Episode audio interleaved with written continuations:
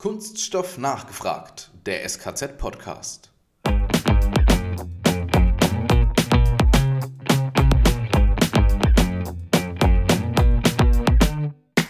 dass durch offene Standards die Verfügbarkeit und der Austausch von Informationen im Wertschöpfungsnetzwerken gesteigert werden kann. Erst so die gemeinsame Sprache, die wir heute hatten, bilden hauptsächlich den Weg, um das zu ermöglichen.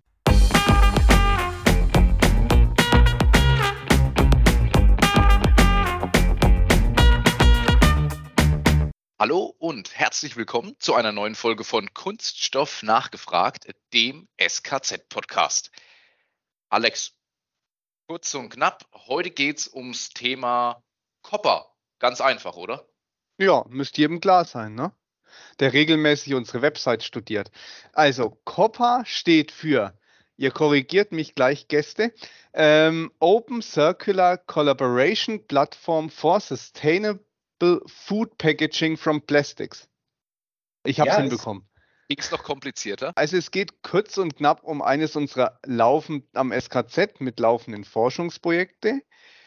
Und wir verbinden heute zwei Themen, um die wir in kaum einer Folge drumherum kommen, nämlich die Megatrends, Nachhaltigkeit und Digitalisierung. Das macht spannend. Aber worum es genau geht, glaube ich, da lassen wir die Gäste mit ins Detail gehen, oder Matthias?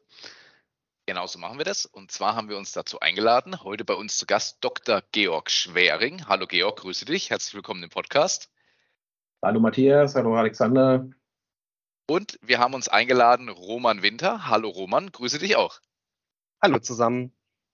Wie das üblich ist, stellen sich unsere Gäste zuallererst mal selber vor. Wir starten mit Georg, Dr. Georg, Georg Schwering, Head of Scientific Research Projects beim European EPC Competence Center oder kurz EECC.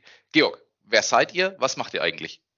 Ja, genau richtig gesagt. Schöner, komplizierter Name, deshalb bei uns immer kurz EECC. Wir stehen äh, letztendlich dafür, dass äh, wir Dinge transparent machen, rückverfolgbar machen. Wir stammen ursprünglich aus einem äh, Hype-Cycle von vor ach, 15 Jahren, als RFID ganz vorne war. Ähm, diese Funktransponder ähm, waren damals schwierig sicherzustellen, dass alle lesbar sind. Das haben wir irgendwann äh, bemerkt, das haben wir gut hingekriegt und sind dann äh, immer mehr zu einer Software-Company geworden, nämlich was mache ich mit diesen Informationen, wenn ich Dinge individuell identifizieren kann und die dann überall mal wieder sehe. Also wenn ich irgendwas produziere oder wenn ich irgendwas an irgendwen ähm, verschiffe, dann will ich das äh, speichern und in meinen Geschäftsprozessen und Geschäftsvorfällen nutzen. Das ist das, wo wir herkommen. Wir sind gegründet worden von der Metro, von GS1 und äh, von DHL, die alle ein Interesse hatten, das in der Logistik insbesondere zu benutzen. Und ähm, das hat sich, wie gesagt, immer mehr Richtung Software entwickelt und wir haben immer neue Branchen dazu gekriegt, Pharma, Finanzen, ähm, Automotive, Eisenbahn ähm, und überall da, wo ich jetzt wissen will, wo mein Zeug ist, ähm, da sind wir unterwegs. Also wer heute zum Beispiel bei C&A Klamotten kauft, äh, hat die bei uns durch die Systeme geschleust zum Beispiel. Ähm, immer auf Basis dieser RFID-Transponder, da kommen wir her, individuell identifizieren, also nicht ein T-Shirt weiß, sondern das eine T-Shirt weiß, was ich gerade in den Händen halte. Ähm, was das mit Kunststoff zu tun hat, da kommen wir dann gleich zu. Ja? Ähm, also das ist das, wo wir herkommen. Ich selber bin Physikochemiker, ähm, also habe eigentlich mit dem, was ich heute tue, damals auch nichts zu tun gehabt, habe nur gelernt, wie man solche Projekte anständig angeht. Und das mache ich jetzt hier ja, in Copper. Ja, und Roman, wie schaut es bei dir aus? Roman Winter, Senior Manager Identification and Data Carrier bei GS1.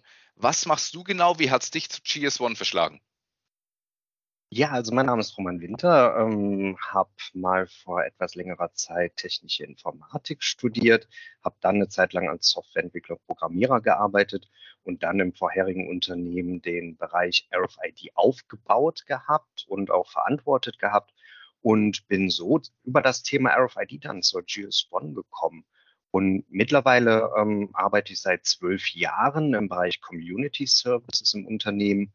Und ja, meine Auf Hauptaufgaben liegen in der Standardisierung und Normierung von Auto-ID-Technologien wie Barcode und RFID, bin ähm, selbst viel in Verbands- und Gremienarbeit unterwegs und leite das Forschungs äh, Forschungsprojekt COPPA bei der GS1.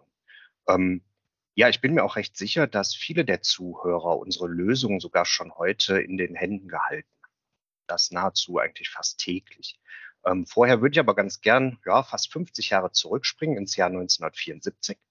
Ähm, denn am 6. Juni 1974 wurde in einer US-amerikanischen Supermarktkette das allererste Produkt mit einem Strichcode gescannt. Und das war, wer es vielleicht kennt, eine Zehnerpackung Juicy Fruit des Herstellers Wrigley. Und das war sozusagen der Anfang des automatisierten Kassierens und der Anfang ja, unserer Erfolgsgeschichte von der GS1. Und das Piepen an der Kasse, das kennen bestimmt die meisten von euch. Ähm, aber mittlerweile nutzen über zwei Millionen Unternehmen weltweit unsere GS1-Standards und das nicht nur an der Kasse beim Piep, sondern in vielen anderen Anwendungen und Branchen. Und ähm, ja, unsere Standards werden heute in 150 Ländern eingesetzt und wir haben selbst über 150, ähm, in über 150, 15 Ländern eine eigene Organisation. Ähm, wir sind in Deutschland ein privatwirtschaftlich organisiertes Not-for-Profit-Unternehmen mit Sitz in Köln und uns gibt es seit 1974. Und wir wurden von Industrie und Handel selbst gegründet. Und wir als GS1 möchten halt mit unseren globalen Standards Unternehmen auf ihrem Weg in die Zukunft unterstützen. Denn mit unseren Standards kann die physische und digitale Welt verbunden werden, was auch ein ganz wichtiges Thema beim Forschungsprojekt COPPA ist.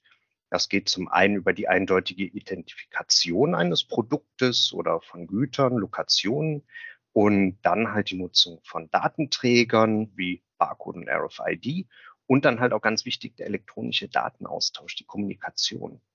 Und ja, diese drei Komponenten, ähm, Identify, Capture, Share nennen wir das, sind sozusagen die Grundpfeiler für viele Nachhaltigkeitslösungen oder auch den digitalen Produktpass. Und ja, wir bieten als Unternehmen mit unseren offenen Standards und unseren Community die Möglichkeit, ähm, ja, die unterschiedlichen, die beiden Welten zu, äh, zu verbinden. Ja, das in aller Kürze zur GIS-1. Ja, Alex, ähm, dann würde ich sagen, jetzt ist die Katze auch aus dem Sack. Wir wissen jetzt auf jeden Fall, äh, heute geht es um das Thema Barcode. Es geht um das Auslesen dieser Technik. Es geht um die ganze Technik dahinter und natürlich geht es ganz speziell ums Projekt Copper. Aber du bist Spezialist im Zusammenfassen. Fass doch nochmal zusammen. ähm, naja, also wir müssen noch ein bisschen die Brücke zum Kunststoff schlagen. Was, was ich schon mal super spannend finde, also ich bin mal ganz offen, eure Unternehmen habe ich vorher nie gehört, aber die Services schon millionenfach genutzt wahrscheinlich. Also ich denke, jeder der Hörer hatte etwas in der Hand, was dank eurer Technik identifiziert werden und wahrscheinlich heutzutage gleich in der Logistik, im Pricing und so weiter mit drin ist. Also was jetzt völlig klar ist, wir haben hier geballte Digitalisierungskompetenz sitzen. Was hat das Ganze jetzt eigentlich noch mit der Nachhaltigkeit zu tun? Denn ich weiß, dass bei uns im SKZ sowohl die Forschungsgruppe Digitalisierung als auch die Forschungsgruppe Nachhaltigkeit beteiligt sind. Könnt ihr mir vielleicht kurz die Brücke schlagen zu Kunststoff und Nachhaltigkeit? Ich versuche das mal. Ähm, in dem Projekt COPPA möchten wir gerne sicherstellen, dass Rezyklate, die irgendwo mal wieder auftauchen, nachdem so eine Kunststoffverpackung ja ihren Lebenszyklus quasi schon abgeschlossen hat, ist wieder eingesammelt worden. Ähm, und wenn sie dann, sag ich mal, beim Aufbereiten erkannt werden kann als Lebensmittelverpackung und was wir ja erreichen wollen, ist nicht ein Downcycling, sondern ein Recycling auf derselben Ebene. Das heißt, wir wollen aus der Lebensmittelverpackung auch wieder eine Lebensmittelverpackung machen. Und das gelingt ja wissen wir heute, glaube ich, alle an ganz wenigen Stellen. Also die, die PET-Flasche ist da das klassische Beispiel. Das gelingt da sehr gut, aber halt vor dem Hintergrund, dass man diese Sortenreihen wieder einsammelt. Das äh, für Lebensmittelverpackungen zu erreichen, ist, glaube ich, ein sehr, sehr langer Weg.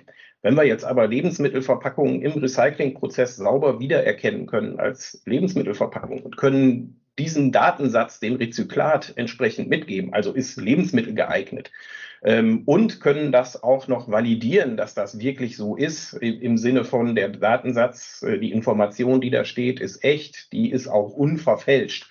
Das ist was, was wir in Copper erreichen wollen, dass wir ein System schaffen, was im Hintergrund Daten bereitstellt beim Recycling, ähm, dann das Rezyklat, was man da vor sich hat, optimal wieder zu verwerten und dann ein, sage ich mal, hochwertiges Recycling zu machen und nicht die berühmte Parkbank, ähm, die da aus dem gelben Sack entsteht. Davon haben wir genug und äh, das ist dann, sage ich mal, eine schlechtere Qualität. Jetzt darf der Matthias nicht mehr Parkbank sagen, da hat er Glück gehabt, dass es der Gast getan hatte. ähm, Roman, um das vielleicht nochmal zu veranschaulichen, du hast von dem Beispiel mit der, mit der Kaugummipackung gesprochen. Also bisher weiß ja dann die Kasse, es ist ein Kaugummi, der kostet 1,99. Ich bezahle ihn an der Kasse und künftig, wenn ich dann meine Packung wegwerf, dann weiß die Sortieranlage, das war eine Lebensmittelverpackung und sortiert die mir das entsprechend aus. Das wäre das Pfandziel, richtig? Das wäre gegebenenfalls das optimale Ziel, ähm, wird aber aus verschiedenen Gründen ähm, herausfordernd werden, ähm, mhm. ähm, weil derzeitig der Barcode auf der Verpackung natürlich drauf ist, aber vielleicht nicht von allen Seiten gelesen ist. Du hast die Verpackung, die irgendwo zusammengeknüttelt ist. Ähm, das heißt, wir haben da einmal eine Herausforderung. Damit beschäftigen wir uns aber bei dem Thema Copper oder bei dem Forschungsprojekt nicht, sondern wir beschäftigen uns damit eher, wie bekomme ich vorher auch an die Daten. Das heißt, wie können die Daten gesammelt werden? Ähm, wie ist die Verfügbarkeit und der Austausch von Informationen in Wertschöpfungsnetzwerken? Ähm, was ist da an Informationen erforderlich, um nachher einen gewissen Service anbieten zu können? Ähm, wir wollen auch nicht einen, einen großen, große Daten sammeln, sondern es kommt darauf an, halt zu schauen, was sind die notwendigen Daten, die wir äh, benötigen für den Datenaustausch. Und da gibt es dann noch weitere ähm, Herausforderungen oder das, was wir planen. Wie können die Daten so interpretiert werden nachher auch? Mhm. Und so beschäftigen wir uns auch ein Stück weit vorher mit der Thematik. Okay, also quasi das Schaffen der Grundlagen der Datenverarbeitung, mhm. dass ich künftig mein, mein Material im Wertstrom komplett nachvollziehen kann. Soweit wie möglich, ja. Mhm, richtig. Okay, soweit verstanden. Was ich allerdings noch nicht hundertprozentig verstanden habe, ist, vielleicht könnt ihr mich aufklären, warum ist jetzt aber Big Data, und wir haben ja gesagt gehabt, wir haben ja heute Big Data Kompetenz hier sitzen, überhaupt ein Beitrag zur Nachhaltigkeit? Mhm. Ähm, zwar wurde vielleicht eben schon mal angesprochen, ähm, ich bin mir nicht wirklich sicher, ob wir, und ich, ich möchte es eher verneinen, bei Copper um Big Data Konzept handeln. Ähm, wir sehen uns da auch eher nicht als Datensammler an oder wollen auch kein Data Lake ähm, aufbauen und schaffen.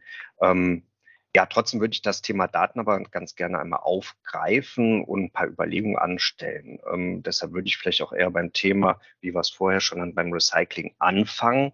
Denn ähm, die Anforderungen auch an das Recycling wachsen leider genauso schnell wie die Verpackungsabfälle derzeit. Und ähm, deshalb macht ein durchgängiger Kunststoffkreislauf ja auch sicherlich immer dringender erforderlicher. Und ähm, ja, weil das Wichtige in dem Punkt ist, dass wir weg von einer bisher reinen linearen ähm, und schnell endenden Wertschöpfungskette hin zu einem zirkularen Prozess hinkommen. Und das haben wir derzeitig bei den meisten Verpackungen, dass wir linear denken und da eher in Richtung zirkulare Prozesse kommen. Und da ist dann die Herausforderung, dass die zirkularen Prozesse neue Denkweisen halt auch in Bezug auf die Verwaltung von Produktdaten, Ressourcen, ja, dass wir halt eine Neugestaltung, Neuherstellung, Recycling erhalten müssen. Und ähm, ja, darüber hinaus haben wir halt auch größere Gemeinschaften von Interessensvertretern in einem zirkularen Prozess. Und diese neu zu entwickelnden Mo Modelle werfen halt auch Fragen darüber auf, wie global interoperabel ähm, Produkt, wie eben angesprochen, die Produkt- und Komponentenidentifikation sichergestellt werden kann und auch vor allem, wie man die benötigten Informationen über den gesamten Zyklus hin ähm, hinaus verfolgen kann. Und das wird ein sehr wichtiger Punkt halt sein, die Verfügbarkeit und der Austausch von Informationen in diesem zirkularen Wertschöpfungsnetzwerken. Und schlussendlich kommt es dann auch immer ein Stück weit auf die Daten an, die ich bekomme. Ähm, dabei gibt es halt die eine oder andere Herausforderung ähm, aus der Zusammenarbeit von den ganzen Akteuren und den, dem Datenaustausch.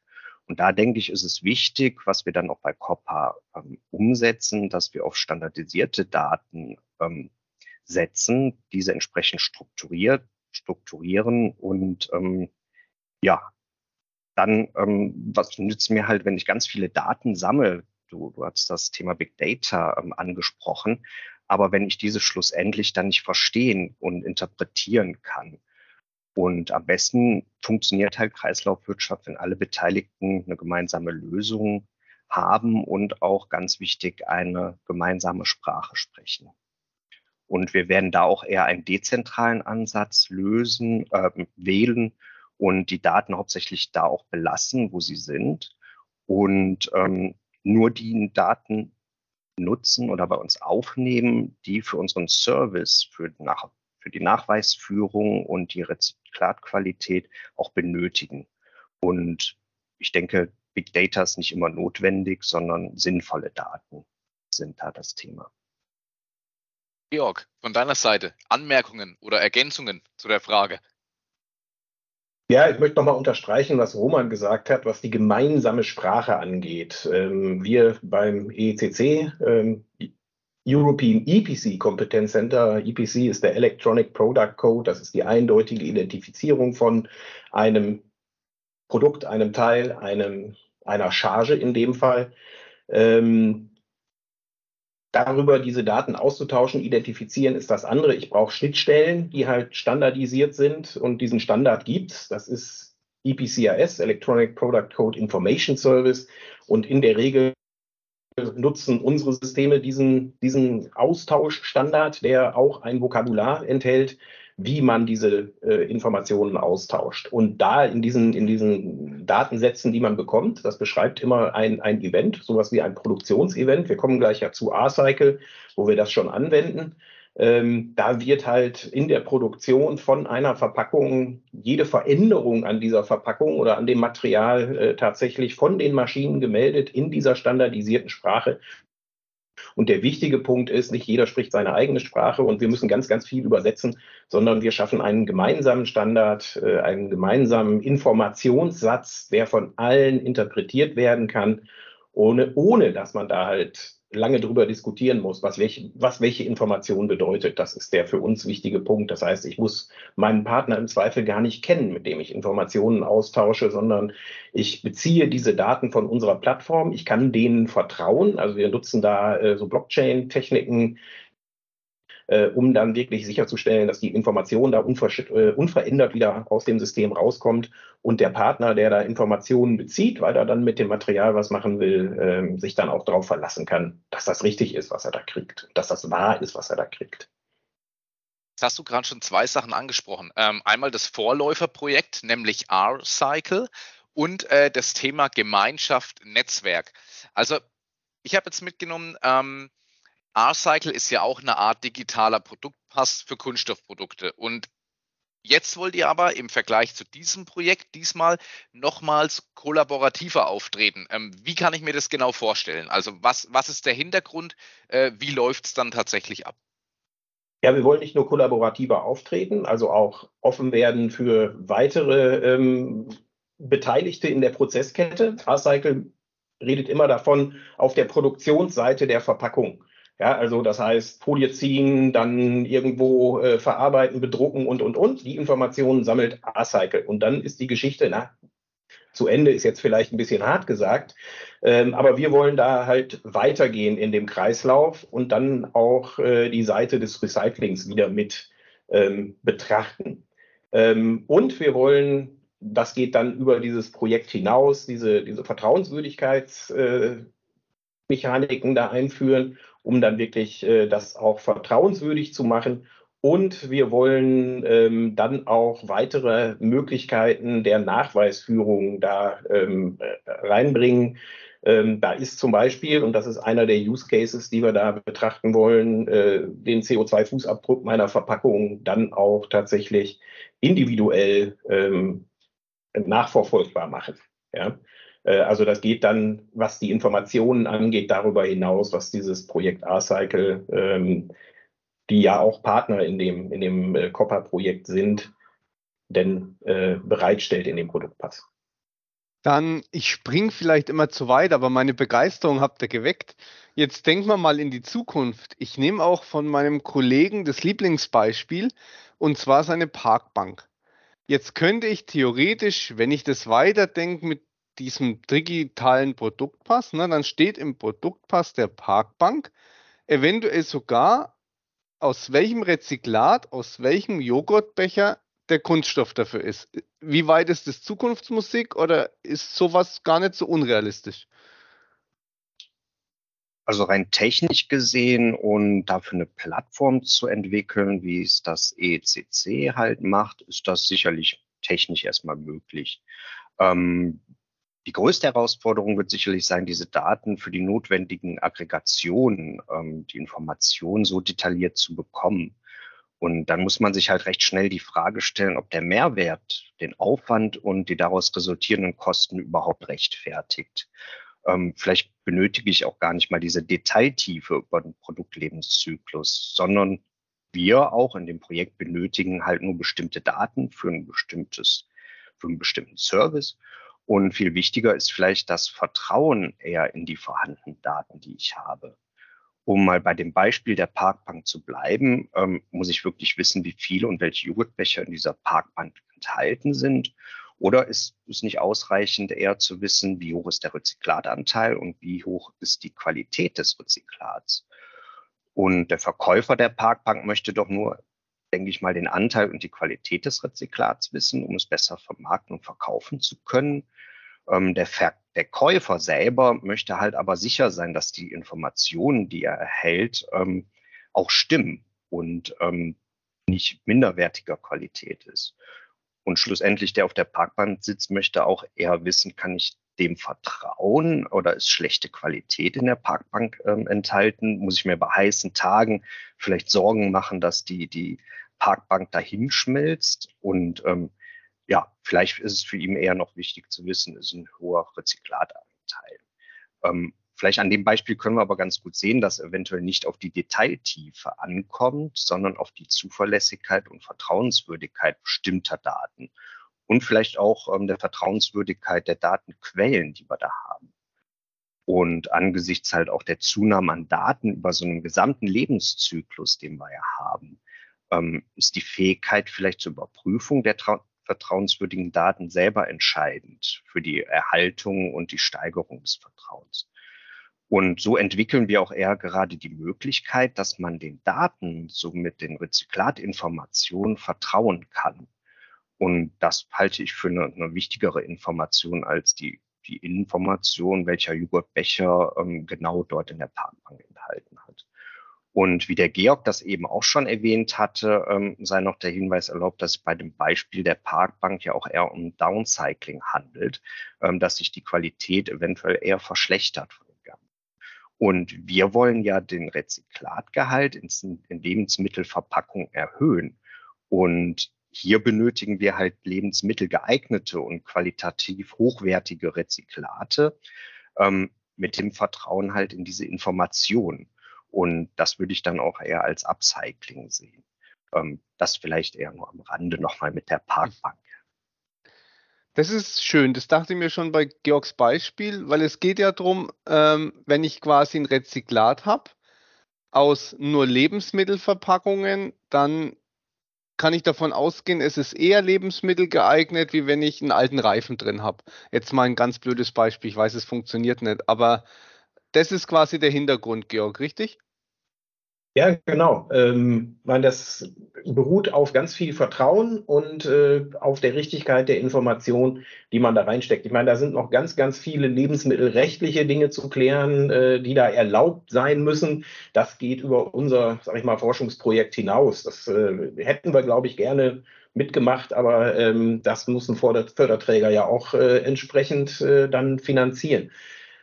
Und ähm, da sind viele Voraussetzungen noch zu schaffen. Aber wenn wir dieses Vertrauen nicht herstellen können, dass wir das nachweisen können, dann äh, ist, glaube ich, diese ganze rechtliche Diskussion auch gar nicht mehr ähm, hilfreich, sondern ähm, wir müssen da erstmal dieses Vertrauen schaffen, dass wir das wirklich zeigen können, dass was sauber ist, in Anführungszeichen. Um dann ähm, das später auch wirklich als Lebensmittelverpackung wieder nutzen zu können oder äh, auch, ich möchte meine Lebensmittel ja in saubere Dinge eingepackt haben und nicht in den alten Reifen. Ja.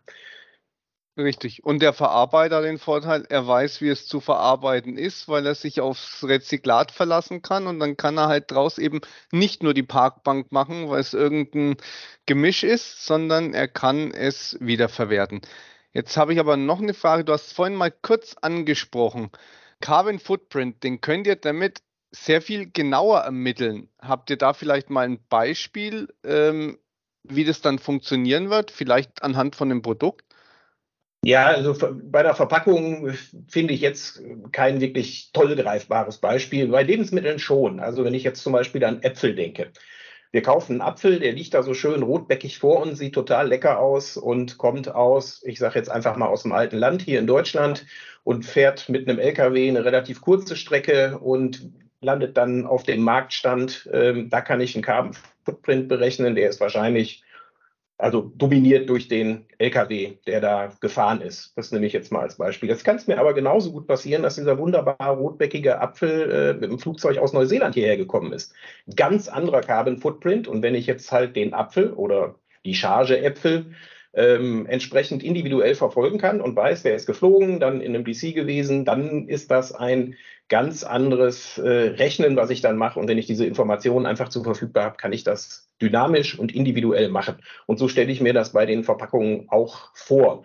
Der Produktpass, den wir dann haben, oder der Carbon Footprint, der sich dann ergibt, der wächst sozusagen mit jedem Produkt, Produktionsschritt oder Schritt in diesem Kreislauf mit. Und die Information ist individuell, also vielleicht nicht die Einzelverpackung, aber dieser, diese Charge von Verpackung dann ähm, für diese Charge individuell richtig. Und bei diesem Apfel, wenn wir das Beispiel schon haben, wenn wir jetzt Pech haben, ist der Apfel aus dem alten Land, nämlich ein Dreivierteljahr im äh, Kühlhaus gewesen und dann haben wir schon wieder einen ganz anderen Footprint. Wer jetzt also denk, denkt, der ähm, Apfel aus Neuseeland ist jetzt per se böse, hat das vielleicht noch gar nicht bedacht. Also da gibt es ganz, ganz viele Variablen im Lebenszyklus äh, von den Produkten, die dann immer wieder aufakkumulieren in so einem Footprint oder in, einem, in, in den Eigenschaften des Produktes, ähm, die dann tatsächlich einem mündigen Kunden, der dann äh, ein, ein, ein Produkt kaufen will, was nachhaltig ist, äh, eine Information an die Hand gibt, so dass er sich aktiv entscheiden kann. Haben wir auch schon in europäischen Förderprojekten mal gezeigt. Cirque for Life hieß das. Da ging es tatsächlich um Kreislaufwirtschaft. In dem Fall äh, elektronische Geräte, also Handys, Tablets und Co ähm, wo wir das einfach mal gemacht haben, so dass man die unterschiedlichen Geräte, die man da hat, einfach vergleichen kann. Definitiv greifbar jetzt das Thema für mich. Und apropos mhm. Apfel, ähm, da liegt bei mir hier neben bei mir auch noch einer. Jetzt äh, werde ich mal an den äh, CO2-Footprint denken, äh, wenn ich in den nachher hier reinbeiß. Also ich hatte ihn tatsächlich da neben mir liegen. schönes, schönes äh, greifbares Beispiel. Bevor wir zu unserer letzten Frage tatsächlich schon kommen, äh, wäre meine Frage mal noch, äh, ja, so ganz, ganz lapidar eigentlich, wie geht es denn jetzt weiter mit Copper? Wo stehen wir aktuell? Wie geht es weiter? Und ähm, wenn ich jetzt, wenn mein Interesse geweckt ist, äh, wie komme ich denn jetzt eigentlich an mehr Informationen? Außer natürlich vom SKZ selbst beispielsweise. Ja, also gerne bei, bei Georg oder mir ähm, natürlich melden, da in Kontakt mit uns ähm, treten oder einfach in eine Suchmaschine eingeben. Da findet man auch die ein oder anderen Informationen. Ähm, wir werden dann natürlich jetzt ähm, weiter forschen die nächsten Monate und werden da auch insbesondere derzeit die Plattform ausbauen, auch mit dem ECC zusammen und noch an unseren anderen ähm, Teilnehmern und ähm, ja, hoffen da natürlich dann auch in die Zukunft halt was, was ähm, entwickeln zu können, was allen Akteuren dann nutzen wird. Dann komme ich jetzt auch schon zu unserer letzten Frage. Und die ist, äh, wie unseren Zuhörerinnen und Zuhörern bekannt, äh, die Frage an euch, Georg und Roman. Äh, Georg, wir starten einfach bei dir. Was ist denn dein Wunsch für das Projekt und ganz generell für die Zukunft der Branche, der Kunststoffbranche?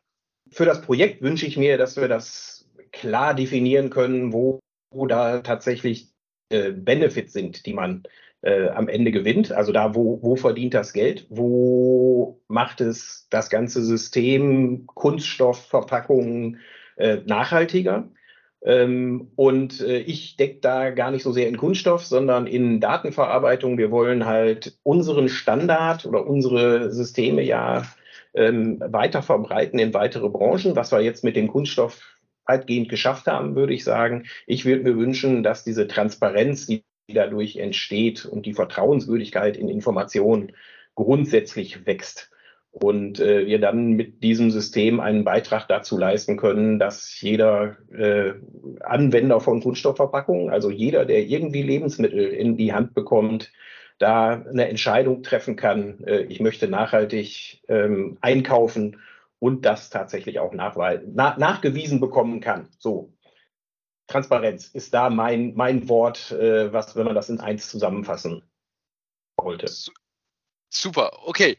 Roman, äh, wie schaut es bei dir aus? Dein Wunsch für das Projekt und für die Zukunft der Branche? Also wir in Deutschland sind ja ähm, doch Spitzenreiter im Produzieren von Verpackungsmüll. Und ich denke, dass wir zum einen als Verbraucher und Verbraucherinnen ähm, da aktiv werden müssen, auch natürlich die ganze Branche. Und mein Wunsch ist es, dass wir da in den nächsten Jahren von der Spitzenreiterposition auf, ein, auf jeden Fall weggehen und im unteren Bereich wieder zu finden sind. Ähm, fürs Projekt hoffe ich natürlich, dass wir diese kollaborative Plattform weiterentwickeln und da ähm, dann entsprechend Mehrwert bieten können. Und ähm, ja, ich würde mal sagen, dass wir als GS1 auch hoffen, dass durch offene Standards die Verfügbarkeit und der Austausch von Informationen im Wertschöpfungsnetz Werken gesteigert werden kann. Denn ähm, ja, erst so die gemeinsame Sprache, die wir heute hatten, bilden hauptsächlich den Weg, um das zu ermöglichen. Und ich hoffe, dass wir da halt uns gelingt, eine Kreislaufwirtschaft, eine zirkuläre Kreislaufwirtschaft herzustellen, um entsprechend dann den Packungsmüll, wie eben gesagt, zu reduzieren und dass wir dann die Spitzenposition wieder abgeben können. Das sind sehr schön zusammengefasste Wünsche. Oder was sagst du, Alex? Absolut. Man kann es nicht besser sagen. Dann bleibt mir nur im Namen von Alex und mir, euch beiden nochmal recht herzlich zu danken für eure Zeit, für eure Antworten wir sind gespannt, wie es mit dem Projekt weitergeht, aber ich bin auch mal gespannt auf die Reaktion der Zuhörerinnen und Zuhörer, wenn man jetzt plötzlich weiß oder beim Einkaufen merkt, hm, da war doch irgendwas mit diesem Barcode und mit diesen Daten, die da jetzt von A nach B gehen und vielleicht noch zu C und zu D. Also von dem her gesehen, vielen herzlichen Dank an euch beide. Ja, gerne. Vielen Dank. Ja, Alex. Und uns beiden, uns bleibt wie immer zum Schluss eigentlich nur noch eins. Kunststoffwissern zur Selbstverteidigung.